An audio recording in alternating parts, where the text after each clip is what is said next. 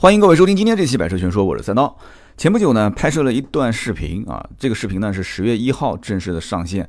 那么试的是什么车呢？微博、微信上我应该都发了图片，就是一个叫做阿巴特的意大利的改装品牌。那么这个品牌呢，之前我在二零一六年的四十期节目的时候提到过一次啊，当时是一期节目说了两款车，一个就是玛莎拉蒂 GTMC，还有一个就是这个阿巴特的，当时是叫它阿巴斯。为什么现在改口叫阿巴特呢？当时那期节目播完之后啊，有网友就说：“哎，道哥，这个你只要是认识阿巴特的车主，那你一定知道一个叫做馒头的一个兄弟啊，说他是国内唯一的一个这个阿巴特的代理商。”当时我就觉得很奇怪，因为那期节目录完之后，我就没有再聊过这个阿巴特的车。那么我也是通过就是朋友引荐啊，最后是加了这个馒头。加完之后，我就问他，我说这车到底是叫阿巴斯还是叫阿巴特？而且这家代理啊，就我们称之为阿巴斯的这个品牌的公司叫伍博阿巴特啊，宁波伍博阿巴特。所以呢，他作为一个在国内相当于是官方的这样的一个代理者啊，代理商，那么人家叫他阿巴特。而且我后来这次拍视频的时候，我把车门拉开看了一下车上的这个名牌，也是叫阿巴特啊。后来我跟馒头兄弟就交流了一下，他说其实怎么说都对啊，为什么呢？因为这个意大利人啊，H 是不发音的啊，所以这个单词 A B A R T H，那么最后你翻译成中文的话，那就是阿巴特啊。不过有人也提出了疑义嘛，比方说这个三剑客当年在讲解这个阿巴斯的时候，他们的发音就是阿巴斯啊。然后呢，我看了一下台湾的车评，包括呃国外的，有的我也不知道是美国还是哪个国家的车评，有发。啊，阿巴斯多一些，但是阿巴特的也有啊，甚至我找到了一个中文官方在国外试驾这个阿巴特的车，也是把它称之为阿巴特。反正这个名字的事情，我们就点到为止，好吧？这个车呢，我估计说到现在，很多人还不知道我到底说的是什么车。今天这一期的节目呢，我决定还是放几张照片在我们的封面图上，因为我们封面图基本上是不放这个车的照片的。那么这次试完之后呢，有人讲说，你之前节目里面说过这个车，为什么又要说了？我觉得这次试完这个车之后，感悟比较深，就跟上一次，因为是同一天试了玛莎拉蒂 GTMC 跟这个阿巴特两款车，所以当时说的呢还是偏玛莎拉蒂多一些。那么今天这期节目，我就想完完整整的通过从聊这个意大利的改装品牌阿巴特，呃，谈一谈我对于两件事情的一个感悟。第一个就是微型车，我节目里面其实不止一次提到过微型车，为什么呢？因为我觉得，对于绝大多数人的代步需求，一辆小车啊，也不一定说小到现在我们说的这个阿巴特，其实就是菲亚特五百嘛，就是从壳子上来看啊，其实就是一个菲亚特五百这样一个大小的车，完全够用了。我回头想一想，我每天上下班，对吧？代步，我出去打打球啊，踢踢球啊，啊，包括周末到任何一个地方去。呃，带着家人就是短途旅行，一辆微型车，一辆小车能坐上一个三五个人，我觉得一点问题都没有啊，哪怕挤一点都没关系，因为路程比较近嘛。可是这样的好处是什么呢？第一个停车很方便，第二个油耗也很省，很经济。那么对于这个车，我到底需求点是什么？我可能需要它相对廉价，对吧？然后功能呢？也不要说特别的复杂，呃，简单的能满足我一些，比方说像自动空调啊，呃，什么电动调节后视镜啊，呃，车身的稳定系统啊，这些安全性的东西，简单的娱乐的东西，你配备给我就 OK 了。最关键的还有什么？就质量要好，质量一定要好，就这车不要老是出问题，不要给我一看就是各个按键松松散散，然后车子做的也是很不用心啊，就是可能开个一年两年车子就生锈了。我不要这样的车，我不要买便宜货。但是我喜欢占一点小便宜，就很多的人其实都是这样的一个心态。什么叫占小便宜？其实说白了就是你给客户带来的这个产品超出他的预期，他感到愉悦了嘛？那这个产品，我觉得客户觉得就是占了一点小便宜。厂家其实难道不挣钱吗？永远只有错买的，没有错卖的。那么这个叫阿巴特的品牌，其实呃，它是一个改装品牌。二零零七年之后，它就成为了一家就是独立可以去销售整车的一家公司。就换句话讲，其实它虽然还是属于 FCA 的啊，但是这家公司它本身本质上它是可以整车出口到任何一个国家。那么中国，包括我刚刚前面讲的，就是馒头兄弟，就这个做代理的人，当年包括和南京这边就我认识的这个兄弟啊，那么他们就是因为喜欢玩这个车。所以呢，当时就直接买了一辆车就给撞了啊，因为你不撞你拿不到这个认证嘛。撞完之后有了授权，然后再去跟厂家谈啊，就在国内你就可以正式合法的去上牌上路了。那么再跟厂家谈代理，最后拿下了国内这个销售阿巴特的这个这个权限。这个车我问了一下啊，就是说菲亚特五百这种车型本身在国内就不多。有多少车主我不知道啊，我看前段时间吧，就是是去年吧，组织了一场聚会，来了几百个车主，我不知道全国有多少。后来我问了一下这个馒头兄弟，我说那现在阿巴特的这个车型，因为就你一家做代理嘛，所以全中国有多少人买，你肯定知道。我说有多少人，他说就几十个，就真的只有几十个。我说一百位车主都不到吗？他说肯定不到，就几十个人。而且江苏这边的车主还挺多的，江苏、浙江这两个地方。相对来讲比较多，上的都是苏开头的牌，还有浙开头的牌，所以呢就极其小众的一款车。就我开玩笑讲，我说这个车你要是在路上能遇到，你想中国将近两亿多的私家车的保有量啊，你遇到一辆这个挂着蝎子图标的，长得像菲亚特五百的这个阿巴特，我觉得你应该跟他拍张照片啊，合个影，因为这车太稀有了。它的这个整个稀有程度一定是比什么劳斯莱斯、宾利、法拉利、兰博基尼的车稀有的多得多啊！你算中国两亿多车啊，两亿多辆私家车加上几十台的这个阿巴斯，你除一下嘛。那么前段时间我们的这个刀妹，她有一天也看到这个车了，她发张照片给我，她刀哥刀哥，这个长得像小龙虾一样的图标，这是什么车啊？当时我就吐血了。小龙虾，我说这人家意大利的毒蝎子，你偏要说成是小龙虾，我也是醉了啊！你简直就是一个吃货 啊！刀妹是个吃货啊！他说这是个小龙虾，后来仔细看了一下，你要如果不看尾巴啊，你光看那两个钳子，确实有点像小龙虾啊！就这个叫阿巴特的品牌，我觉得确实是特立独行，特立独行。所以今天我主要是感悟到两点，第一个就是关于微型车，第二个就是关于改装。微型车在中国啊，真的一直都。卖不好，什么原因呢？我个人后来分析了一下，也就是我去试完这个阿巴特的车之后，啊，我真的是深深的感悟到了一点。首先就是微型车的起源，大家想一想啊，什么样的情况下这个国家的老百姓会去啊，去去去非常欢迎去购买微型车？什么样的情况下？大家好好想一想，就是穷嘛，就是兜里面没有钱嘛，就大家都买不起车，都玩不起车的时候。啊，百废待兴的时候，这个时候如果有一辆品质可靠、油耗各方面也比较省、平时用车的成本也很低很低的一个微型车，哪怕我们平时挤一挤，哪怕我跟后面的什么土豆、萝卜这些，呃，人和物都混在一起去挤一挤都没有关系啊，只要它能把我从这个地点带到另外一个地点，只要它是可以挡风遮雨的，什么微型车也好，什么车也好，只要绝对便宜，我就肯定会买。所以你想一想，当年是不是？欧洲二战之后，微型车就开始流行起来了。当时宝马有一款可以说是血统最不纯正的，但是最为经典的一款车，叫 Isetta 啊，I S E T T A Isetta 这款车当时就卖的非常非常好。其实这个车是什么样的一个公司造的呢？不是宝马之前造的，是宝马在日内瓦车展上看到了这款车，是一家造电冰箱的公司造出来的一款车。还是一个三轮车，前面两个轮子，后面一个轮子，而且开门的方式也跟电冰箱一样的。开门的方式是把前挡风玻璃的那一块直接打开，你没有听错啊，不是从侧面开啊，因为这家公司是造电冰箱的，所以它就是按照电冰箱的这个灵感去造这个车啊，叫宝马的 e c t a 它是从前面就把整个前挡风玻璃，就是整个的什么前面的中网，就是那一块一整块直接从侧面拉开，人就是从前面进去的啊，就这样的一款车。长得像电冰箱一样的，可是卖的非常的好，为什么呢？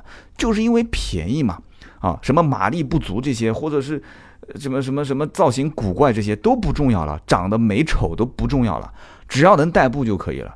而且你想，日本也是啊，日本战后，日本战后当时第一辆量产车是什么车？也是个微型车，三菱的五百嘛，对不对？三菱五百，日本战后第一款量产车，这个车也是山寨和模仿啊，当时德国的。啊，一个小厂，当时跟奥迪、宝马都是在一个地方。它是一家小厂，没有奥迪、宝马那么有名。这家小厂叫做 GoGo Mobile。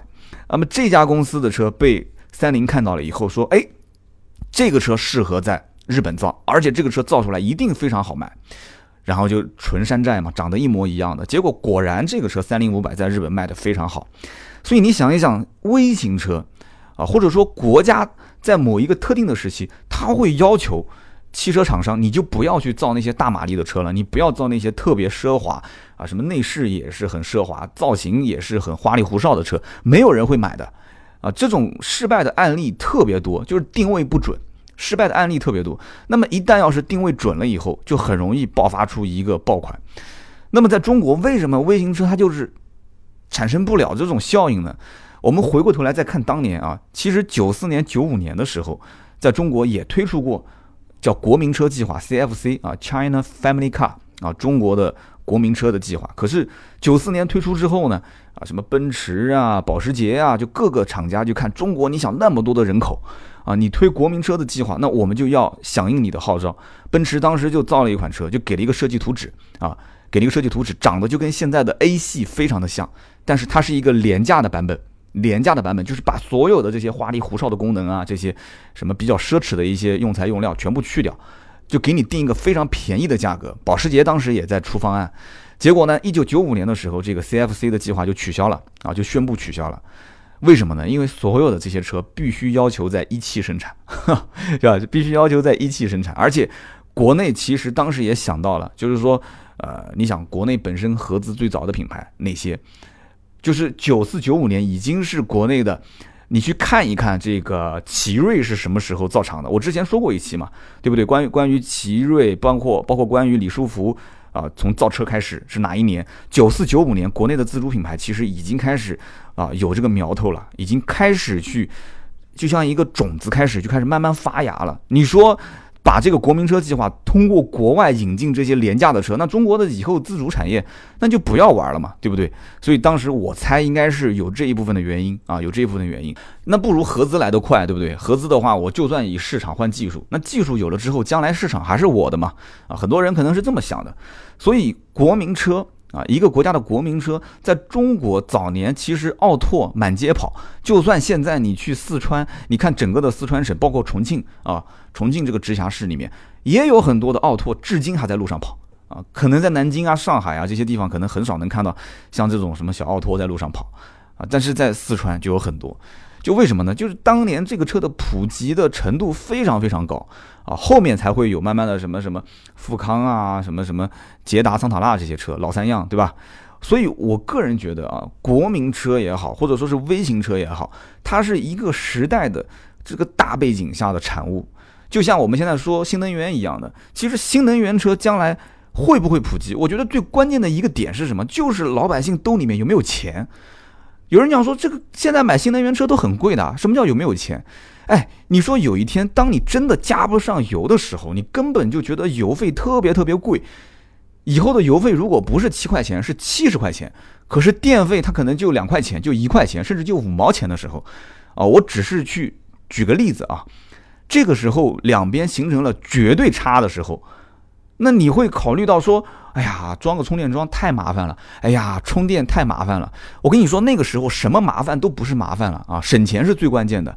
如果那个时候经济大萧条，老百姓口袋里面都没有钱去，就你就吃饭吃不上几顿肉，天天就只能是喝喝稀饭，然后吃素菜。就当然吃素菜很养生啊，就是你整天就是回到那个年代啊，回到当年自然灾害那个年代，那个年代我还没出生啊，就我父母的那个年代，那个时候你说你还想要一辆车？要一辆一天，你可能开出去要花个几十上百块钱啊，油价七八十一一升的时候，你说你要是有一辆电动车啊，充个电，就仅仅让你去充个电，你会觉得说不好吗？所以我个人觉得，将来电动车和过去的微型车的这种爆发的点都是一样的。我曾经有一期节目，大家说我读报纸啊，我说。未来的内燃机之死，那么很多人讲说这个啊节目说的简直就是胡扯。你看到一个小小道消息，看到一张报纸上的新闻，你就这边随便说。刀哥，我真的再也不想听你的节目了。哎，我那一期音频出来也就两个多星期，三个多星期吧，网上就开始出了，就出新闻了嘛，说国家出相关的规定啊，就是燃油车还有多少多少的周期，陆陆续续的就开始要减产，对不对？其实现在国家已经对于这种整车的生产企业。就是批复啊，已经是卡死了啊，就卡的非常非常死了。我记得我上次去北汽的这个在株洲的二工厂去参观的时候，他们的这个老大就这么说嘛，他说我们这个批文就是国家出相关规定最后一天啊，最后一天去批复下来的。那也就是说，以后像这种，他们叫柔性工厂，就是说这个工厂随时可以改变它的这样的一个生产模式，就不用去生产燃油车，它可以去生产新能源车啊。我们就今天讲的可能有点绕啊，我们还是回过头来说关于这个阿巴特。其实意大利的这个改装品牌阿巴特啊，它当年跟保时捷啊，包括跟很多的一些，包括像意大利的一些品牌，包括德国的一些品牌，关系都不错啊。在保时捷，它本身两个家族之间关系就很好。就这哥们儿，他本身早期也是做排气起家，就是这个叫阿巴特的这个哥们儿，他是奥地利人，但是呢，这个品牌因为啊在意大利去诞生，而且在意大利去跟很多的一些。这种相关的车厂合作，最后是菲亚特觉得说，哎，确实不错啊，确实它改装的车子出来之后，老百姓的口碑很好，性能的提升也很多，就把它直接给收了。所以有人讲它就是菲亚特的一个御用品牌，这个当然也没有错啊。但是关键问题是，阿巴特的这个车辆改完之后，可以这么说，就这个车子除了壳子是一个菲亚特的壳，包括它的整个的内饰是一个就跟菲亚特的五百是一样的内饰以外。这个车所有的东西啊，讲所有可能有点夸张了，就可以这么说吧，就是这个车从发动机到座椅到方向盘到排气到摆臂到后悬挂到包围到中冷器到轮毂到轮胎，它已经不再是原来的大家能看到的菲亚特五百啊，就那个什么一百零一匹一点四升的自然吸气发动机，就不再是那个车了，它是一个一点四 T 的涡轮增压的引擎啊。然后全部做了强化，包括它的避震啊，也是用的这个 Koni 的。大家知道 Koni 的避震本身也很贵，只要是你想改装，我看有很多人去改 Koni 的避震，但是都是咬着牙去买这个避震器，很不错，但是很贵啊。带这个，特别是它这个车是带 FSD 的，就是自适应悬挂。就是阻尼是可以调节的，它可以根据路面的这种颠簸起伏的频率调整它的工作频率，所以开这个车的时候有一种什么感觉？就是他们有我看有有同行是这么评论的啊，就是国外的这个老外他是这么讲，当然了，我你们可能不承认我跟他是同行啊，就国外的一些评论的人会说说就感觉它是非常的贴近地面，它的所有的颠簸过滤的非常的好，但是你驾驶的过程中会觉得这个车特别的稳。但我实际驾驶起来的感觉是什么呢？我就觉得它就像一根橡皮筋啊，就是你把它拉紧一松手，当又弹回去了；你拉紧一松手，当它又弹回去了，就这种感觉，就特别的韧啊，就是像个橡皮牛皮糖一样的咬在嘴巴里面，nha nha，你知道就特别的韧，你知道吗？就那种感觉，我其实挺喜欢的，因为我觉得悬挂软和硬之间的那个点，它就是韧啊。有些你像日产的车啊，就日产的天籁啊，反正什么车都一样啊，不天籁啊、颐达、骐达这些车，就悬挂就特别软，就像一艘轮船一样的。那很很多人开起来觉得不舒服嘛。这种车你短时间在市区开还不错，可是你要是长时间开长途或者是各种一些复杂的路面的时候，你就会觉得头晕，你知道吗？头晕，颠的头晕。那么如果是一个特别硬的车，就像我之前开的那个斯巴鲁的 STI。啊，这个车哇，悬挂特别硬，你把它调到最舒适的模式去开，悬挂也是硬邦邦的，呃，当当当当当，就是那种感觉。我觉得在这两个之间就是韧性啊，就是感觉这个悬挂特别韧。可是这个呢，你不好去掌握。我相信很多的一些工程师也希望调出这样的一些效果，可是考虑到可能整个的啊材质的原因啊，包括整个的。呃，车型的定位啊，包括有些车它有驾驶模式调节，就它每一个档位，甚至还会有自定义啊，就是剩下来的事情你自己去调，我给你这样的几个模式，你自己去设定。所以呢，很多人开这些车，就除非是一个钢炮，除非是 hot hatch 啊这样的一种车型，那它可能是对于操控，就比方说你要去 P 弯啊，你 P 弯的时候，你甚至希望你能看到你的车辆的计值。因为你看到计值之后，你才能了解这个车辆的一个侧倾的状况、加速、刹车的力道的状况，对不对？你可能现在开的是一个手动挡啊，或者是你像这个阿巴特，它是手动挡或者是一个序列式变速箱，就是半自动的变速箱。那么你每一次加油门的时候，你每一次换挡的时候，你甚至脚底上还会再收点油啊，收个油，然后让它直接迅速的进行换挡。那么这些都是玩车的人去干的事情，绝大多数的老百姓其实并不是真的是希望要有那么强悍的性能。包括像我们今天聊的这个阿巴特，阿巴特的起步定价就将近三十万啊，稍微要配置高一点就三十多、四十多，顶配的现在是五九五的竞技版，顶配版本要划到五十多万。你想五十多万买一辆微型车，就是长得就那么小，就有点像一个 smart 一样的。有人讲像中国的 QQ，说实话啊，这个你是侮辱 QQ 了啊？为什么呢？因为 QQ 比它大，应该是中国的比亚迪 F 零 啊，中国的比亚迪 F 零就这么大小的一辆车，你想你花五十多万，那绝对的任性啊！所以我当时说了嘛，买这个车的人应该是有三种啊先天的条件，第一个就是他一定家里面不是第一辆车。啊，就是第一辆车的概率几乎是微乎其微。那么第二个就是你一定是绝对喜欢，你也可以说是阿巴特，也可以说是喜欢菲亚特五百的这个造型，你会觉得这这个车很可爱、很 Q、很萌啊。男生的话可能会在觉得说，哎，这个车很个性啊。你男生肯定不希望开个车很萌嘛，对吧？会觉得很个性，它是另外一种审美。那么。同时，你如果要买阿巴特，你不是买菲亚特五百的话，那你还要对这个阿巴特的品牌的一些文化你有所了解。你知道它是一个意大利的改装品牌，而且你也知道这个车非常的稀有。在这个前提条件下，你有足够多的钱啊，你任性，你觉得说买这个车就是买一种文化啊，多花十万，多花二十万，甚至多花三十万哦，我指的是对比菲亚特五百，你觉得都无所谓。你得到的是性能的提升，你得到的是那种开在路上，很多人就把它认成是小龙虾。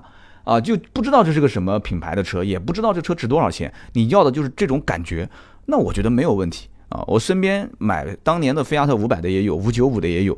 但是你说任性到买六九五的，那这个就是微乎其微了。我不认识这样的人。而且六九五本身是限量版，六九五当年是跟雅马哈是做过一个限量版，而且本身六九五的销量也特别的少啊。款型包括这个。咨询的人也特别少，因为毕竟已经是五六十万的车了，这有点觉得太离谱了。那么现在呢，就只有五九五一个型号啊，五九五分成普通版、赛道版，就是 Turismo 的赛道版，还有一个就是竞技版。以前的五百是一百三十五匹马力起步，现在五九五的普通版本是一百四十五匹马力，那么定价跟以前还差不多，所以我个人觉得可能算是一个小小的官方降价。但即使降了，它也将近三十万啊，也将近三十万。那么竞技版像一百六十五匹的这个 Turismo 的话，那就是四十多。那如果是竞技版啊，如果是竞技版，那就更贵，那就五十多。所以兜里面一定要准备好钱。那有人讲说，花五十多万去买一个这种小车、微型车，你刚刚前面还说这种微型车都是以代步为主，对不对？都是以在一个大背景下，老百姓都是相对来讲希望有一辆廉价的车去代步的车。那你怎么又说到这个阿巴特这个车那么贵？这个价格五十多万可以买两辆高尔夫的 GTI 啊，高尔夫 GTI 两百二十匹，对不对？你这车最多也就是一百八十匹，但是百公里加速是一样的啊。两百二十匹的高尔夫 GTI 是百公里六点九秒，这个车竞技版也是百公里六点九秒。那么这样的话，是不是这两个车子？那我不如买两台高尔夫 GTI 了。你五十多万，那不就是买两台高尔夫 GTI 吗？我还没有说高尔夫 R。啊，如果是高尔夫 R 的话，那原厂两百九十匹，跑的比你还要快，价格还比你便宜十多万，因为四十来万嘛，还不含终端的优惠。但是你要知道，这些人买的是什么？现在的微型车在中国的这个大环境下，而且它是一辆改装车，它是一辆官方就是认可的改装车，它可以在中国上牌。你不觉得开一辆这种就是里里外外都改装之后的车，在路上交警还没有办法拦你啊，拦下来去罚款？这是一种什么感觉啊？他要的是一种态度，是钱买不到的东西，是一种态度。用四个字总结就是好玩就好啊，喜欢就好，任性就好，就这个东西就是态度嘛，对不对？那你要有足够多的钱。你就刚刚不说了吗？你真的是要拿这笔账去算，高尔夫 GTI 跑得跟它一样快，但是比它便宜一半。高尔夫 R 比它还要快。高尔夫 R 你要稍微刷个一阶、二阶调教的话，那甚至你能跑得过兰博基尼啊！我南京就有一辆啊，南京有一辆高尔夫 R 刷的这个 ECU，完了之后直接把一辆奥迪 R 八秒了将近半个多车身嘛。所以这种改装车的文化在中国真的是很难兴起啊，很难兴起。你想一想。我不说这个阿巴特，它如果是诞生在中国的话，我赌它活不过五年啊！这个品牌是一九五零年诞生的，你想活到今天也不容易，而且它改的还是一个微型车，全世界能在微型车上投入那么多的成本去改装，而且愿意去买单的人，我觉得真的是微乎其微。我觉得在中国有人愿意代理这样的品牌，那也是文化和情怀，真的是这样子的，啊，还把这个文化能带进来，我觉得真不错啊，真不错。换句话讲，现在真正消费像阿巴特这样的品牌的啊，就是菲亚特五百的一个改装品牌，我觉得真的它不是钱的东西了，就完全是上升到了另外一个高度。就我觉得任何一件事情就是物极必反。什么叫物极必反？就像有些人他会把雨燕改装成涡轮啊，把雨燕改了十几二十万，有啊。我看贵州那边不是有很多的一些喜欢玩赛车的一条一条马路，然后晚上聚会，据说当时那边跑得最快的一辆车就是一辆雨燕啊。包括广东那边改飞度 GK5 啊，我不要再开这些车了，我要开 GK5。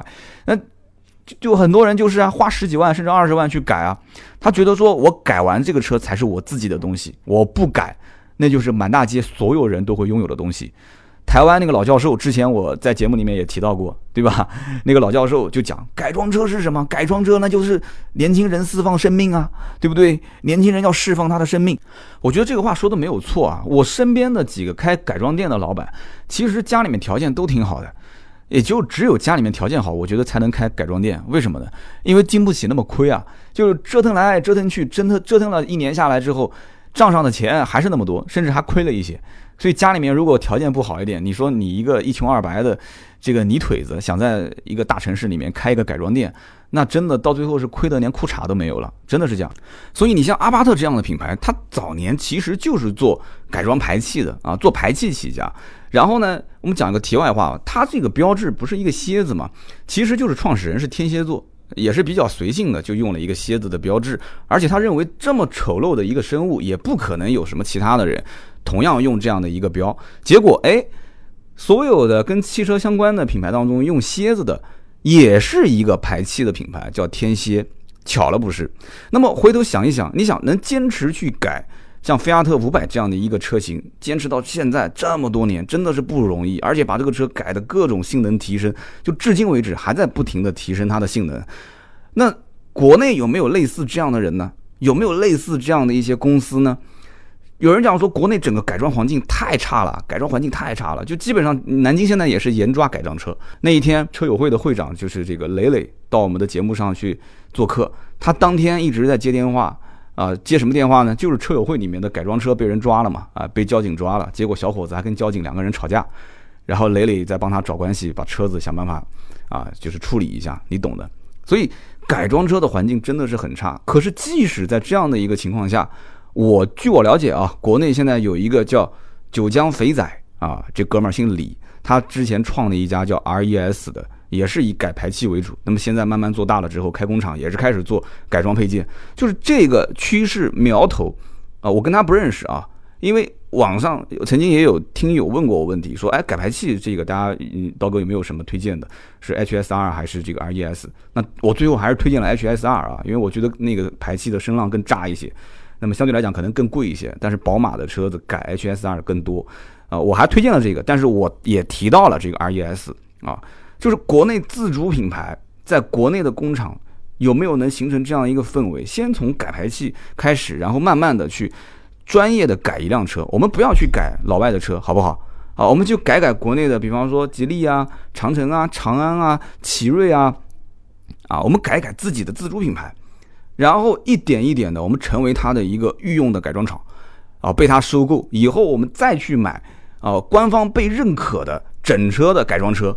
有可能就是一个叫什么什么 RES 改装车啊，我们今天不是给他打广告啊，我就随便说说，也可能是叫什么什么牌子，就是这样的一种未来可以定制的这种整车、整车化的定制，我觉得有可能不一定出现在这种量产车的品牌厂家、主机厂，有可能不出现在他们身上，而出现在一些现在看似还是一个小作坊。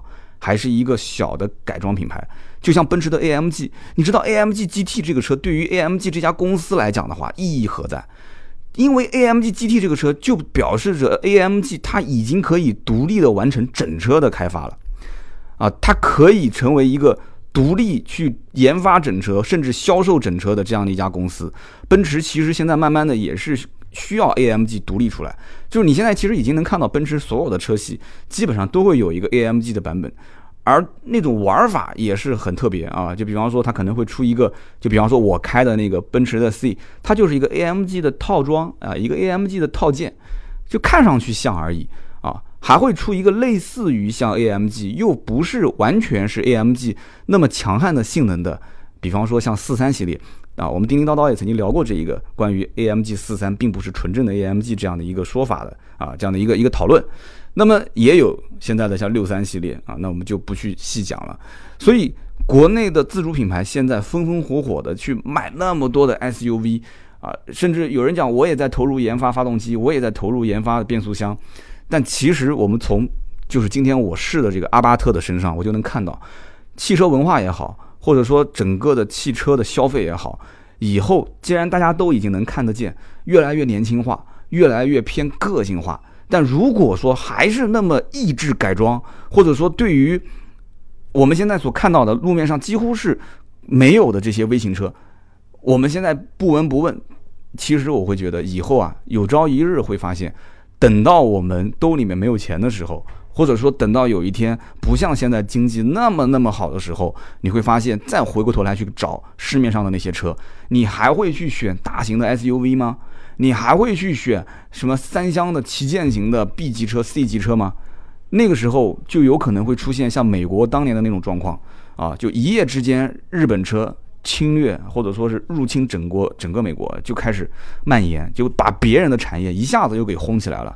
所以有的时候真的是这样的，居安思危啊！不要现在大家你好我好大家好的时候，我们就不停的想往上攀。那自主品牌现在天天就想往上攀啊，想要是做什么 B 级车、C 级车、旗舰型轿车，想要做中大型 SUV、七座 SUV 啊，想要去跟合资品牌去杠干架啊。这其实我觉得有意义吗？如果真的在这个大环境下啊，别人都在这个，你比方说，就像有个有个预言是这么说的，就是如果淹了洪水之后啊，大家想到的是做什么？有人讲是卖救生圈，有人讲是卖船，但是总归有一天洪水是要退去的嘛，对不对？这个时候你要干什么？你要想办法赶紧去造一些，就是老百姓刚需的一些东西，对不对？有人讲是卖自行车。对啊，你你等到要重建的时候，你肯定是需要一些交通工具嘛，对不对？你洪水总有一天要退去，退去之后百废待兴，这个时候你造什么？你要提前做好准备。我觉得这一点是很关键的，对不对？前两天听到一个小故事，所以很多人不喜欢听我节目里面讲故事。听到小故事是怎么说的呢？说大家都在祈祷下雨。就以前那个大家可能对于这些科技不太了解，就是会做一些法事，然后祈祷下雨啊。当时他们的这个。做法事的人就讲说，你们所有人当中，只有一个人的心是最诚恳的。这个人是谁？他手指的旁边的那个小姑娘，他是信念信念最强啊，最诚恳的。为什么？因为他手上抓着一把雨伞啊。所有的人都没有带雨伞，你都是来祈求下雨的，但是他手上拿了一把雨伞，而且非常虔诚的啊，看着这个天空。为什么呢？他就知道，他就信念强大到就认为。这场法事做完之后，就马上会下雨。其实现在也是这样子的嘛，对不对？现在的信念是什么？信念就是我们一定要去赶超合资品牌，我们一定要去现在什么赚钱，我们就赶紧赚钱啊！然后我们想办法去做那些更赚钱的领域。其实你要知道，现在赚钱的领域不一定是未来赚钱的领域啊。微型车现在看上去是厂家造车不挣钱啊，消费者选择的余地特别多。你如果微型车的定价超过六七万，那基本上我就不会买你了。但是你要如果造一个三四万的车，我又觉得说造不出那么你想要的，说又不廉价，质量又好啊，消费者还能认可的这种车，所以就出现了一个很尴尬的境地。但这个时候，我觉得反而越困难的时机啊，或者说大家都认为这门生意不能做的时候，反而是这门生意有商机的时候。啊，这个我想到了一件事情，但是可能跟它不太相关。你比方说像阿斯顿马丁，当时卖弯七七四千多万这个车的时候，他就会送一辆这个小天鹅，对吧？很多人就知道这个车小天鹅。甚至你要想买小天鹅这个车，你得首先是阿斯顿马丁的车主。哇，他就把这个车就整个的这种这种怎么说呢？就是这种腔调就提升的非常高啊，非常高。就说白了，那是什么车？不就是一辆丰田的 iQ 嘛，对不对？但是他就可以这么玩儿，但是这个车现在也停产了啊！他就把整个丰田 iQ 全部给扒掉，然后包上各种很奢侈、很奢侈的真皮，然后非常奢侈的一些啊零部件，就直接给你感觉这个车就是很很尊贵。但是这只是一种尝试，可能阿斯顿马丁这样的品牌可以 hold 得住，可以驾驭得了。可是你要知道，你像阿巴特这样的车啊，整个的内饰也很粗糙，说实话跟一辆菲亚特五百没什么区别，只是性能上有提升。虽然说在中国也就只有几十位车主，可是你不要小看这几十位车主啊！你不要小看，他们是这一种文化消费的前沿的人，而且很有可能未来这个趋势会会慢慢的蔓延。只要国家认可啊，将来就是说，如果有一些御用的改装品牌，或者说国内自主的一些改装排气的、改装零配件供应的这样的一些工厂，慢慢的做大，我真的很期待有这样的一天啊！难道你不是年轻人？你不希望自己的生命生命力被释放出来吗？你就希望开一个跟老头儿一样的车，你就希望开一个量产车，开出去除了车牌照不一样，其他地方都一样的车吗？我相信一定不是这样的。每一个人都有态度，对不对？为什么中国有嘻哈？现在啊，一出来之后，哇，就平时从来不听嘻哈的。我印象最深就是我老婆，以前我放嘻哈放饶舌，他就啊太吵了，不要放了。他现在天天就哈中国有嘻哈啊，没事还跟我饶两段啊，说你会不会？我说我玩饶舌的时候，你可能还在上学呢。啊，就 老婆说，咦，所以为什么呢？其实这个氛围得带啊，得带动起来。大家骨子里面其实还是有这种对于个性的需求的。那么厂商现在要年轻化，很多品牌要年轻化，很多品牌都要去做个性，但是就是不敢碰改装这一个块儿。为什么？就是因为国家限制啊，国家各种政策就是不允许改装，不允许哪怕就稍微一点点的改装，甚至于你车身拉花，你超过多少多少面积，我都不允许。就在这样的一个情况下，啊，的确啊，的确是有很长的路要走。今天这一期，其实我觉得我从试驾这个阿巴特这一款车，啊，我就就怎么说呢？就是有很多的一些感想跟大家去分享。也可能有很多人觉得我废话特别多啊，也啰啰巴嗦说了三十多分钟了。但是这就是我的一些想法，希望你们能可以跟我交流啊，希望你们可以跟我交流。呃，节目最后呢，也预告一下，阿巴特的这一期节目呢，十月一号上线，各大视频平台，包括我们的微信、微博“百车全说”都可以搜得到。我们一般更新的顺序是这样子的：我们是先更新呃秒拍，然后汽车之家的车架号，然后 B 站，然后优酷。我们一般都是先更新这几个啊，还有腾讯，腾讯是直接发到微信的订阅号，所以你只要关注我们的订阅号和我们的微博，基本上第一时间就能看到。啊，我们的视频，我觉得比较有意思的是，大家可以上 B 站看我的视频啊，在 B 站上去搜，就哔哩哔哩去搜“百车全说”，我们的账号叫“百车全说官方”。你去找到这个账号，会发现很有意思，就是大家会有弹幕，就是每一个看我视频的人会发弹幕，我的弹幕还不少，一般都是一两百条，在汽车分类里面，弹幕能有一两百条的已经是不多了，所以 B 站上面。呃，也算小小的有那么一些人气吧。我觉得大家可以去 B 站上面看视频，很有意思啊。我觉得这视频如果有人看，有人肯定的话，呃，对于我来讲也是持续去做内容的一个一个动力啊。你要知道，我们去拍车，真的，我们上次去拍保时捷帕拉梅拉的时候，我们的小伙子差一点就中暑了，然后后来连续发烧发了两天，然后我当时也是头晕嘛，因为太热了嘛。这次拍阿巴特的时候，因为有人讲我的这个着装没有品位，啊，说我的穿着特别的 low，因为我当时觉得说做汽车评论，你看的是车，又不是看的是我，所以我一般就是平时怎么穿我就怎么穿，我平时就是一件衬衫，然后下面就一一一个一个西裤，配一双皮鞋，因为我一可能是真的是卖了很多年的车，就是我一直是衬衫加西裤这样的一种穿着，除非是在家休息。啊，要不然其他时间我都是这样穿，所以我拍视频的时候，我觉得比较正式啊，比较正式，我就穿啊衬衫加西裤啊。刀嫂已经提醒过我很多次了，说你不能再这么穿了，你再这么穿，肯定大家都会很讨厌你这样的一个穿着。结果果然啊，被人喷了啊，穿着都能被人喷，我也真的是醉了。后来我就到商场里面买了好几套衣服啊，这次。天那么热啊，我穿了一个长袖，因为我买的衣服是秋装啊。我觉得应该天越来越冷了嘛，结果哪知道南京那么热。你可以看到我拍阿巴特的那个视频，满头都是汗啊。那怎么办呢？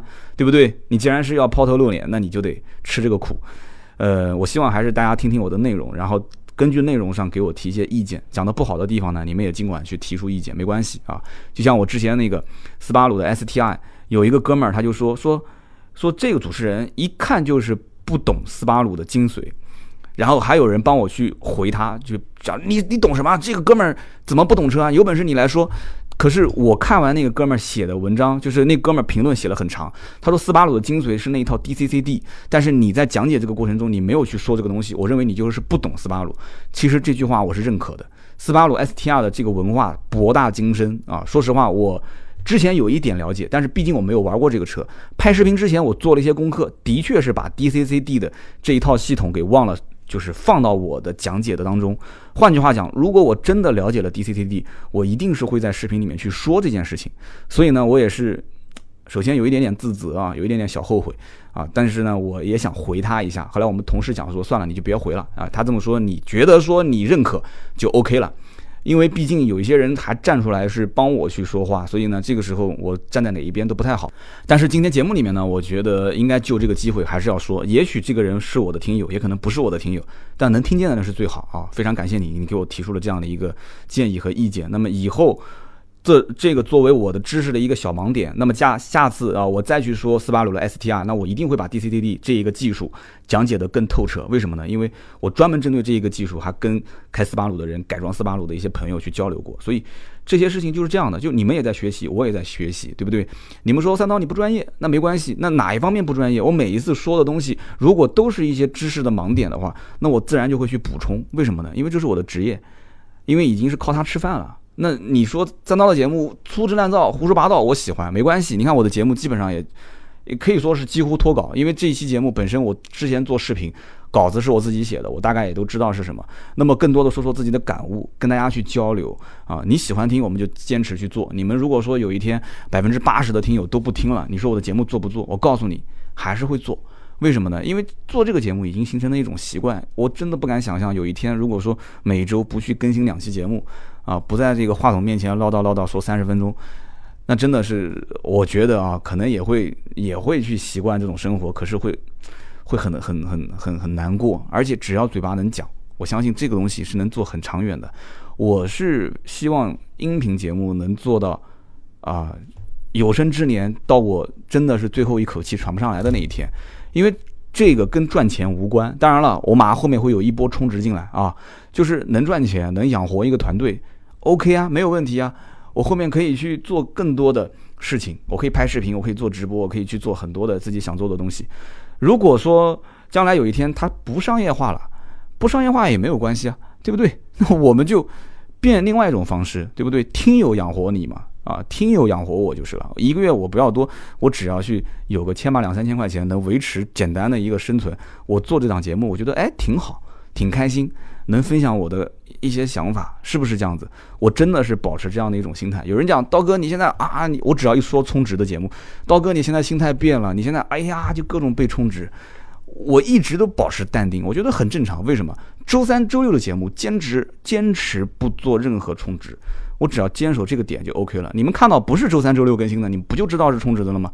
都不用加特约两个字，我马上有一期丰田汉兰达，它就是充值的，我就准备就不加特约两个字，我就是尽量站在一个我既帮厂家去宣传，哎，你不是要说汉兰达这个车很保值吗？它就是保值啊，你不用黑它，这车卖得好，它就是卖得好啊，你也不用去黑它，对不对？与此同时去看一看这个车在选购过程当中，老百姓怎么去保持一个清醒的状态，那不就 OK 了吗？给你一些指导，哪个配置？我觉得性价比不高，哪个配置性价比很高，卖得很好，什么行情？厂商要的是宣传，我觉得没有毛病嘛，对不对？所以在这样一个基础上，怎么说呢？就是节目最后我们利用一些时间段，不爱听的就不用听啊。但是你想跟我交流，我也愿意很诚恳的跟大家说一些心里话。我觉得长期做下去才是一个，呃，才是一个比较好的状态。那么节目最后呢，啰啰吧嗦说了这么多，其实我觉得也只有是。朋友之间才会说这些心里话啊，听到最后都是铁粉。我相信不是铁粉，可能开始我啰嗦啰嗦的时候，已经有人就不听了。那么感谢大家支持。同时，我这一周啊，周三、周四周五是在啊，周三、周四周五周六是在西安。那么在西安参加一个马自达 CX 杠五的一个活动。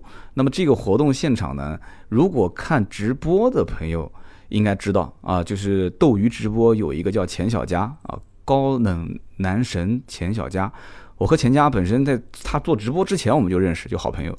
那么这一次呢，会跟他合作，在现场啊。那另外一个就是一个女网红叫女流啊，这两个字我都不会读，女人的女流就是流动的流，女流。